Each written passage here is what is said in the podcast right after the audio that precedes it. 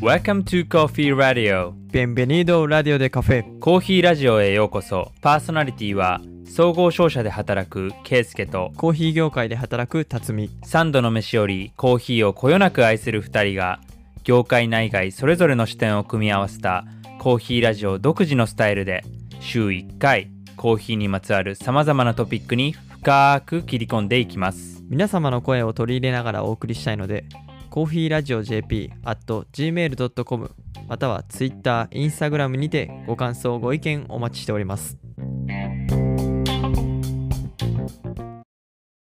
こんにちは、辰巳です。こんにちはケイスケですケイスケさん、クラフトビールってスペシャルティーコーヒーと似てるとこありますよね。テロワールとかものづくり精神とか、作り手から消費者に届けられるストーリーが溢れてて、どっちもロマンが詰まってるなって思ってます。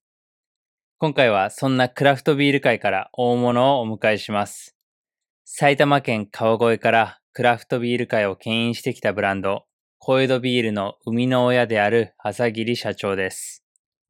小江戸ビールって、今では名だたる賞を総なめしてて、地元からも世界からも愛されてるんですけど、昔は赤字事業だったってほんまなんですか？そうなんだよ。その赤字事業だった時からの復活劇、そしてビール業界から見るスペシャリティコーヒー市場、この二つのテーマで今回は話していきたいと思ってます。朝霧社長ご自身で試行錯誤を重ねながら、小江戸ビールのリブランディングっていうのを徹底して行って、一時的なブームではなくて時代のムーブメント、これを起こしてきた立役者から学べることっていうのは本当多かったよね。そうですね。異業界からコーヒーについて考えてみる一味違ったエピソードを最後までお楽しみください。それでは早速本編行ってみましょ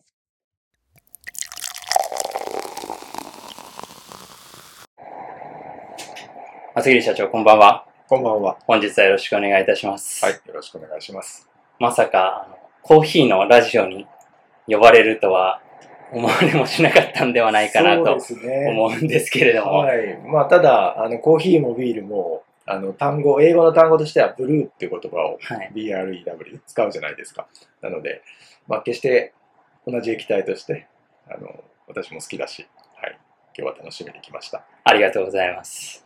コーヒー普段結構飲まれるんですか？コーヒーは、あの、本当に好きで、で、家で自分で豆をひいて、それで、ほとんど毎日飲んでますね。うん。です。やっぱり水筒に入れて持って行って。まあ会社が、やっぱり郊外、川越の郊外にあるじゃないですか。だから、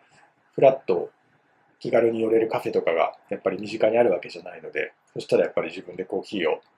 きなものを入れて持っていくっていうのは、まあ美味しいし、それに、まあ実際経済的でもあるっていうことで、もう本当に習慣化してます、何年も。川越は今、川越コーヒーフェスティバルなども開かれ始めていて、かなりコーヒーショップもできてきてますよね。うん、よくご存知ですね。そう、あの、川越コーヒーフェスティバルは、あの地元のお寺さん、蓮華寺ってお寺さんがあるんですけど、そこで開催されていて、で、まあ、冬の時期ですね。で、その時私もやっぱりコーヒーのイベントからトークショーみたいな形で呼んでいただいて、うんイベントに参加したこともあります。そのコーヒー好きっていうところで、実際にビジネスのところでも、小江戸ビールさんが堀口コーヒーさんとコラボされているんですけど、それはどういう内容になっているんですか？堀口コーヒーさんとのご縁は、まず堀口さんのスタッフの方からですね、最初、小江戸とコラボレーションでビールを作ってみたいっていうことで、あの、熱いメッセージをいただきまして、で、まあその方も埼玉の出身っていう方で、そういったローカルのつながりっていうのもあって、で、まあ堀口コーヒーさん、本当にスペシャリティコーヒーの、まあ、第二第一人者であられるって言ってしまってもいいんじゃないかと思うんですけれども、工房を見せていただいたり、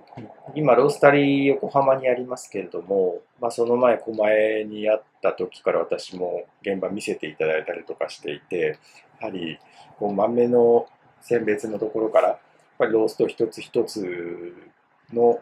こう豆に合わせたそれから表現したい味わいに合わせた、まあ、温度だったり、ローストする時間だったりとかっていったことが素晴らしい緻密さで、で正直その時に初めてこうコーヒーのこう深い世界っていうのをこう目の当たりにして実際こう教えていただいてちょっとカッピングとかもしてもらって、まあ、そこから実際ハマっていきましたね。今、2回やられているんですよね。そう、実際厳密に言うと3回かな、実は。うん。あの、本当に最初試行錯誤な感じで、あの、トライしたものもあったんで、うん。3回になりますかね。この間も堀口さんともミーティングをしていて、で、やっぱりこう、小江戸はクラフトビールで、で、堀口さんはスペシャルティーコーヒーっていうことで、よりこう、コーヒーとビールのこう本気の相性、液体としてその2つが一つに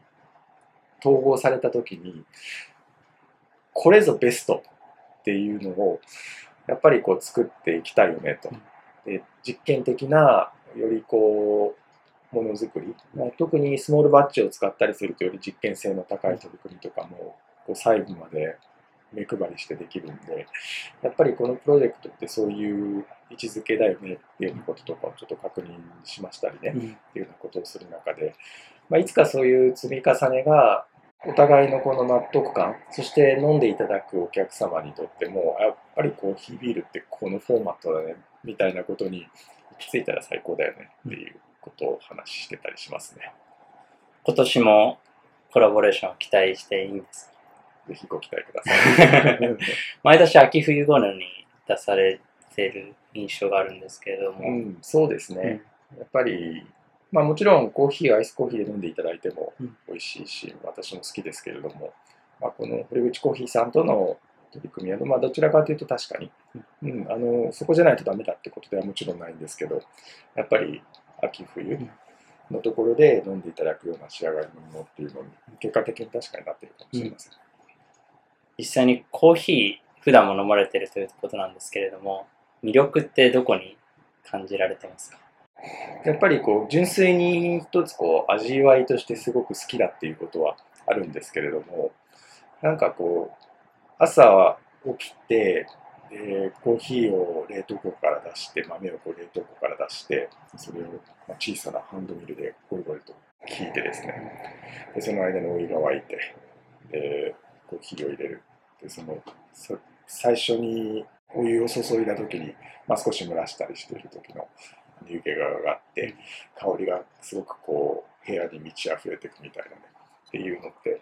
なんかかなり独特の楽しみ方っていうのがあるなってなんか思っていてだから入れていただいたものをこう飲むっていうことは純粋飲み物として美味しいしいいんですけどなんかその入れるっていう行為自体が楽しくてそういうのって割と他の飲料とかだと案外ないのかもしれないなって感じたりしますね。でやっぱりコーヒーの一番の私にとっての魅力はやっぱりその一番最初トップノートとして上がる香りかなっていつも思いますね。やっぱり専門家ならではのご回答ですねいやー専門ではないんですけど ありがとうございます。そんな朝霧社長に、私個人的にも大きく今回2つお話を伺いたいなと思っていて、まず1つ目が小江戸ビールそのもののストーリーっていうところ。で、もう1つがあのビール業界から見たコーヒー業界っていうところで、スペシャリティコーヒー市場についてっていう2つのテーマでお伺いしていきたいんですけれども、まず1つ目のところで、これはこんなに30分とか1時間じゃ語れるものではないので、ちょっと私が一番聞きたいところっていうのでお伺いしていきたいんですけれども、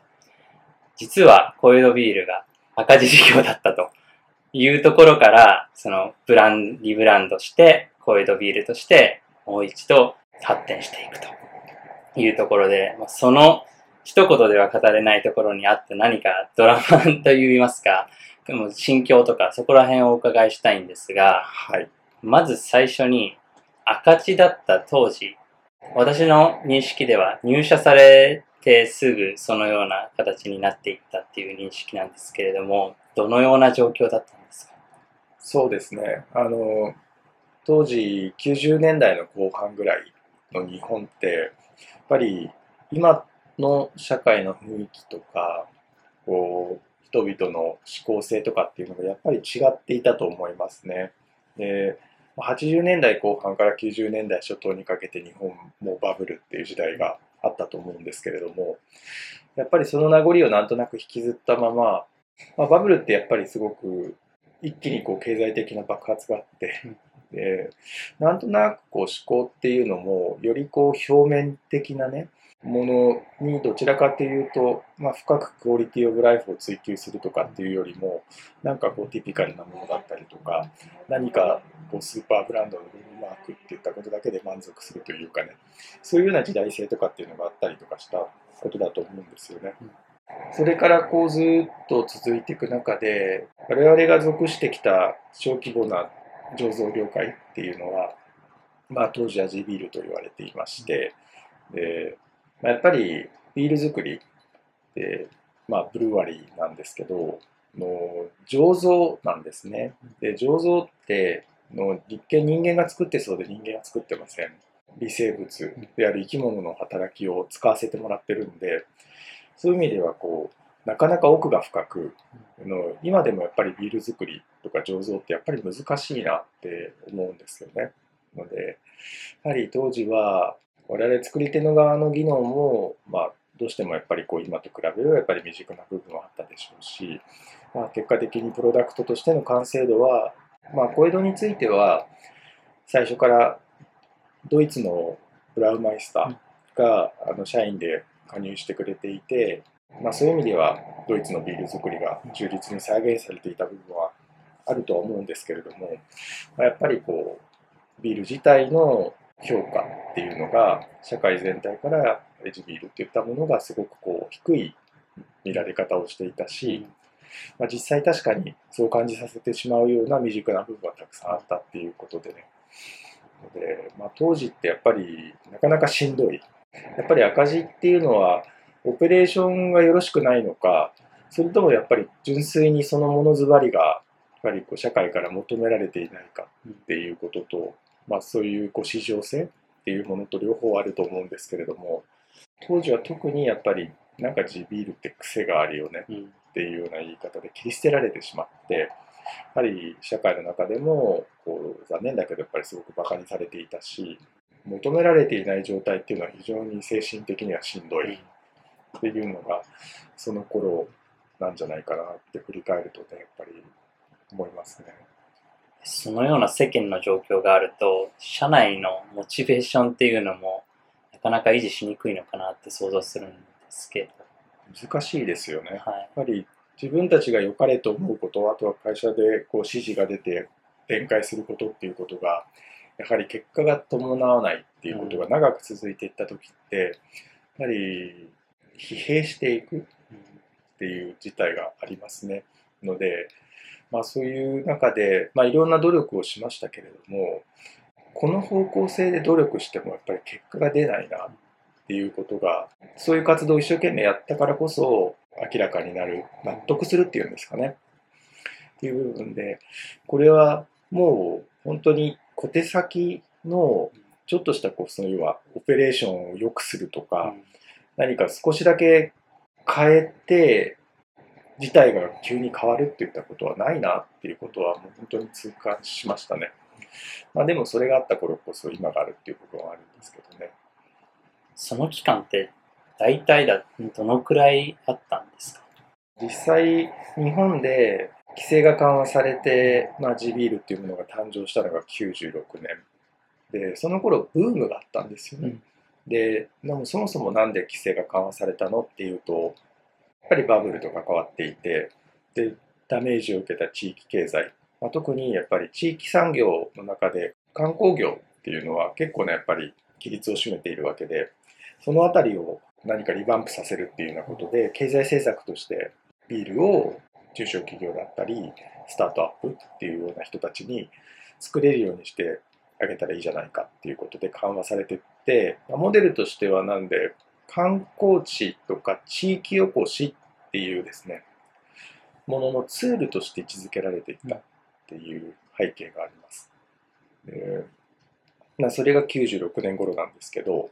ただそれは当時やっぱり珍しかったし、のメディアの方たちが誰が命名されたかは分かりません。これいつか辿っていこうなと思ってるんですけど、まあ、地ビールっていう言葉が地酒に習って使われだしたんですね。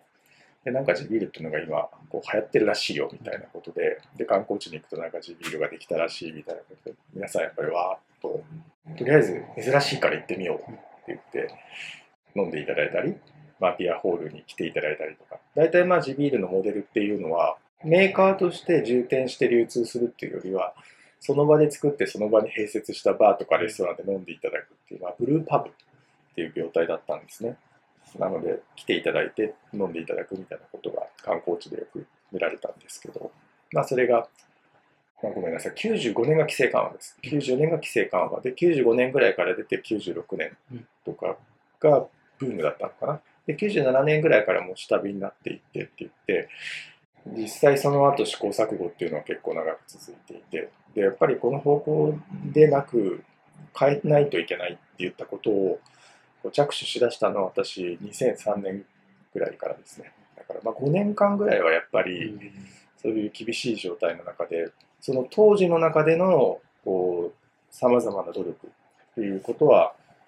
やっていた背景があるっていうことでした。何か大きく変革を起こさなくちゃいけないっていうふうに認識した後、実際何から取り掛かればいいかって相当難しいと思うんですよね。うん、そこはどういうふうに整理されていったんですか？当時はマーケットがあったわけじゃないんで、ちょっと先を行くご提案っていうような位置づけとして、じゃあビールって本当にこう、ローカルに小規模に作るって言ったこと自体が仮にそれがきちんとした技能技術があって原料もきちんと吟味されててきちんとしたプロダクトができていたという前提ですけれどもやっぱり大ビールメーカーさんじゃないとビールって作れないよね。で地ビールダメだよねみたいなそういうこうすごく対極的な価値ができてしまってたんですけどでもその地ビールがダメだよねって言われた多くはなんかこう品質についてやっぱり指摘を受けていることが主な理由だったんです。癖があるとかそういう言い方って日本人の方やっぱり優しいからはっきりとまずいとか言わないんですよね。まあ、癖があるって表現はまあそれに近しい表現なんですけど仮にじゃあ本当にそこがこう品質として厳しいっていうことだったらまあもうそれは論外だと思うんです。あらゆる市場においてねきちんと顧客を満足させるような品質のものがないっていう中でだったら何やってもやっぱり難しいとは思うんですけど。まあ、仮にそこがそうではなくて、ものとしてはきちんと作れてるっていうことがあってっていうと、やっぱりこう正しくビールっていったことを知っていただくような努力って本当に業界だったり当社として当時やれてたかなっていうと多分やれてないだろうっていうことでやっぱり地ビールっていう観光的な位置づけででお客様も観光客でで決して観光客の方にお売りするのが悪いってことじゃないんだけどやっぱりこう食品として捉えた時にその地元の方たちが美味しいビールとして飲むっていう目線だったりあるいは食通すごくこうグルメな人たちが高品質なワインとかウイスキーとか日本酒を求められると同じようにビールについてもそういった目線で見ていただくっていうようなことっていう活動はやっぱり足らなかっただろうなって思いました。そこで、まあ、新しい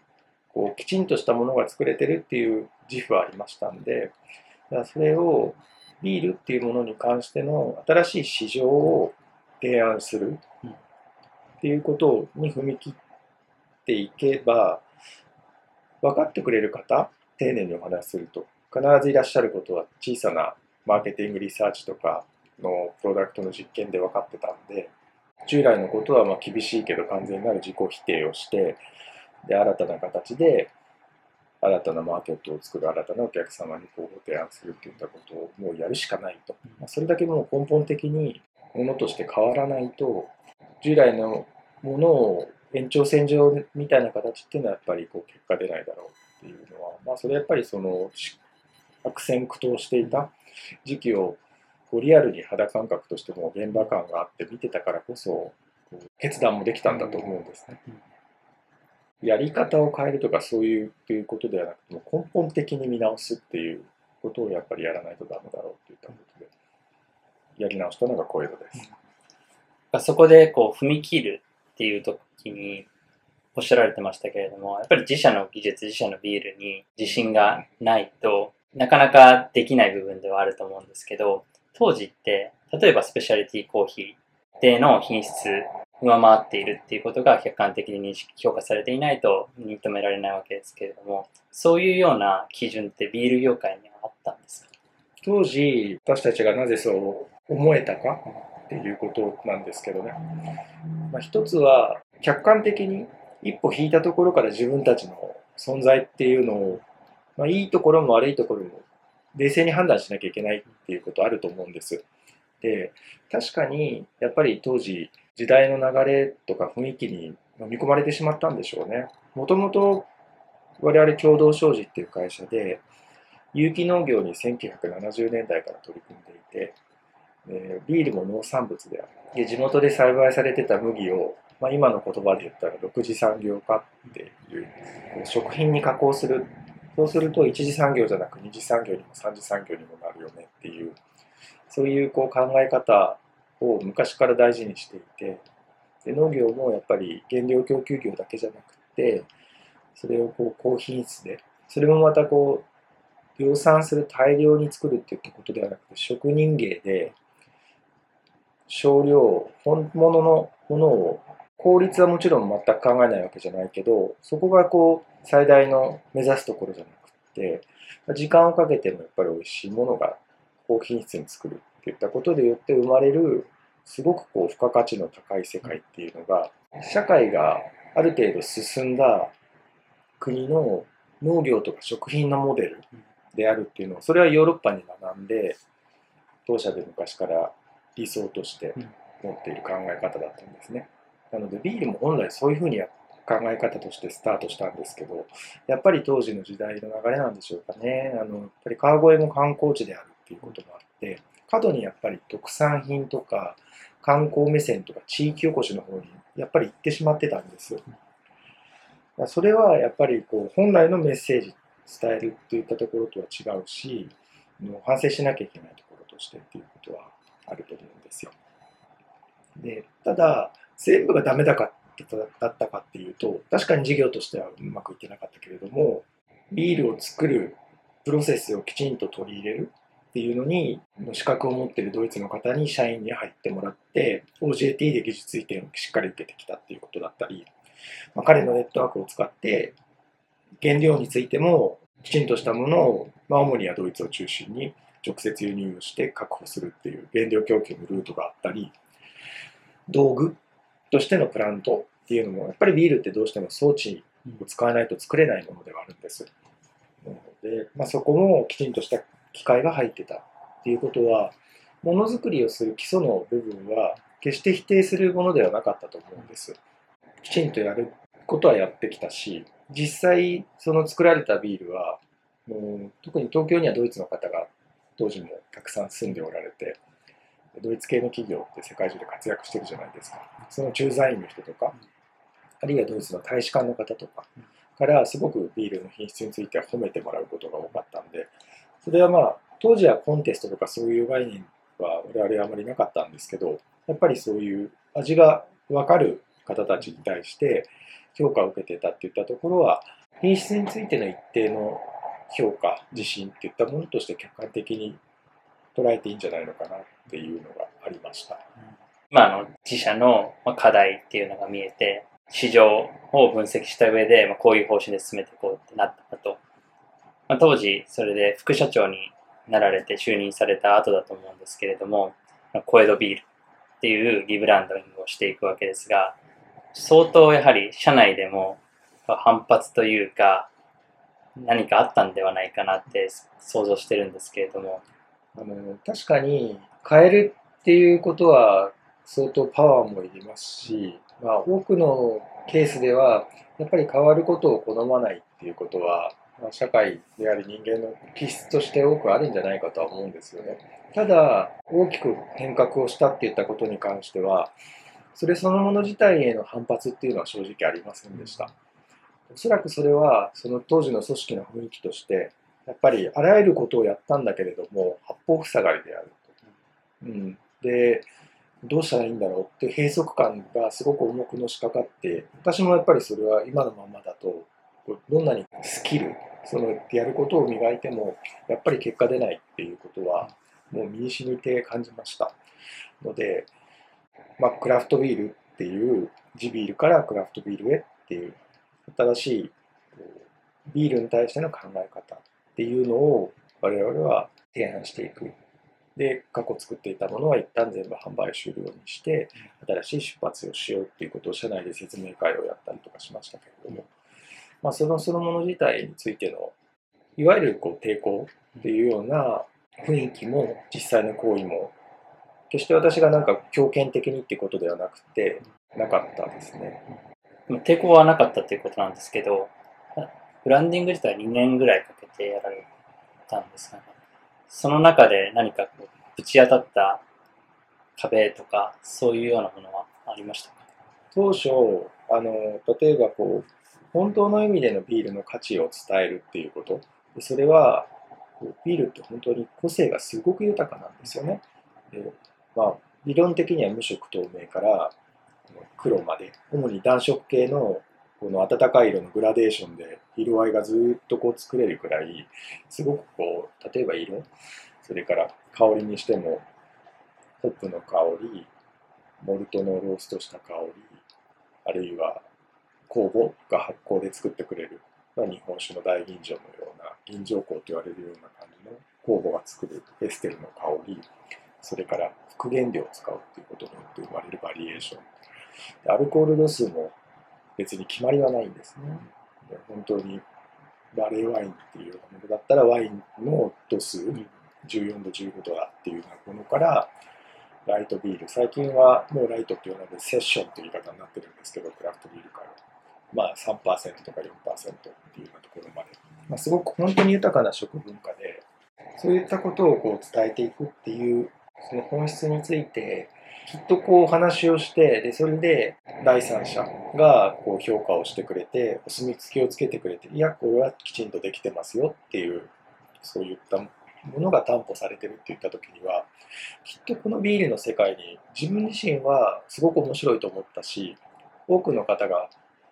こう、なんか思考停止をされてね、なんかビールダメだよね、みたいな感じの切り捨て方ではなくて、本当にだってみんな職人的に作られたものって大量生産をしたものよりも価値をすごくこう感じていただく方が多いじゃないですか。まあ、パティシエって職業もそうだし、まあ、今であればコーヒーのロースターっていう小さなバッジで作られてる方たちもそうでしょうし、ビールもそういう世界があるんですよということは、もう直感的にも理解できると思うし、でそれを実際、こんなに違うんですよって言ってお示しをする。やっぱり好みはありますから、いや、ちょっとこの苦いのは自分はあんまり好きじゃないっていうことをおっしゃられたら、じゃあ苦くなくて、フルーティーなこの果実味のあるやつはどうですか？っていうようなこととか、代案がすごくきちんと提案できるようなプレゼンテーションをしたときに、面白いねってきっと言ってくれるだろうって思いました。でそれは、ま、販売実験をして、今のような目線でお話をするっていったことをしたときに、あの確証は得られてたと思ってますし、展開していこうっていう方向は決まりました。ただ私、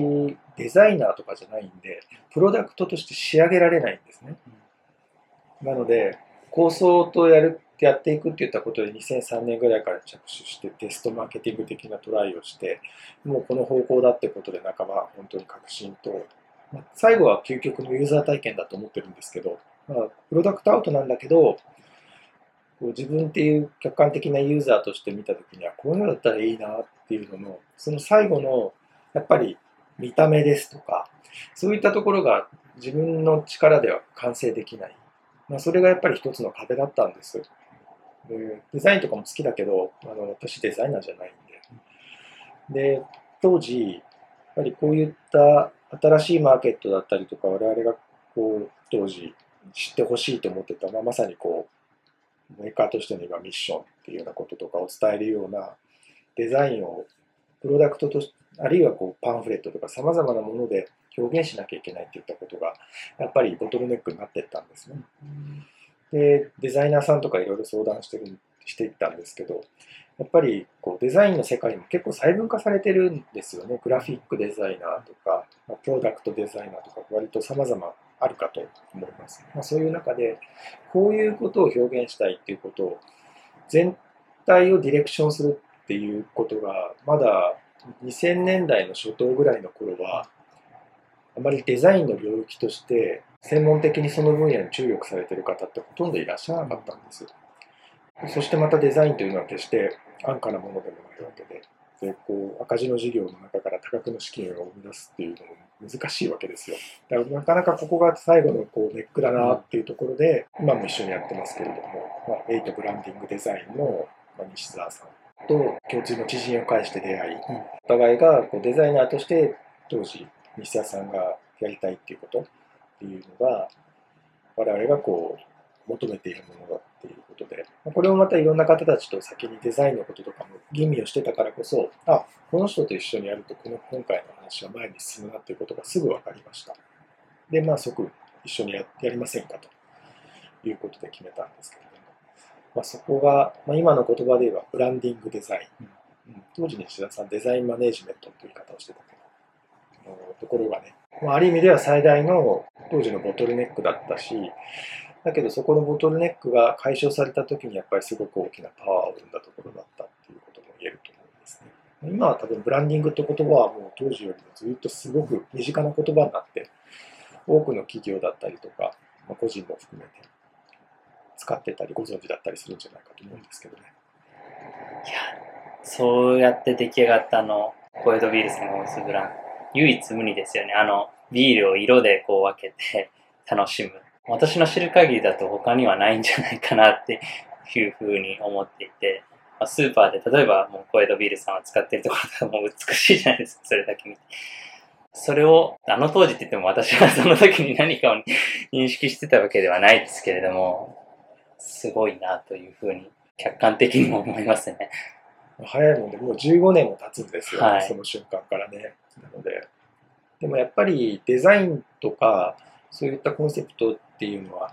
資産なんですね。なので、こうまあ、企業の会計上はデザインはデザインフィーだから、あの費用で計上していくんですけども、やっぱりある一定の方向に向けて蓄積していく、陳腐化させないで、やっぱり目標に向かってとか思いに向かって理想に向かってっていったもので、費やしていくものは間違いなく資産のれんっていうものにはつながるんだと思うんですよ。からいっぺんに全てが完成はしませんでしたけれども、やっぱり当時掲げたコンセプトとして今もこれも揺らぎませんけれども、Be a Beautiful っていうのがこれでのコンセプトなんですけども、まあ、ビールは素晴らしいっていうことを表現したコンセプトですけど、まあ、そのために我々の活動はこうどうしたいか、えー実際面白いと思うかっていうようなことに全部価値の源泉がそこにあるんですね。ので、まあ、ミッションとしてはビールの本来の姿を知っていただくことなんだけれども、まあ、そのブランドのコンセプトは Be a Beautiful であるっていうことで、のでまあ、特に我々が選んだデザインの方向性は、褒めていただいたような、まあ、そういったこう、佇まいとしては割とこう、オーセンティックではある、まあ、美しい世界っていう方向を選んだっていうのはあるんですけど、まあ、必ずしもデザインがそうでなければいけない理由はありませんけどね。愛されるブランドになるにはな必要なんじゃないかなっていうのは個人的には思いましたね。ありがとうございます。少しコーヒー業界によった話をさせていただきたいんですけれども、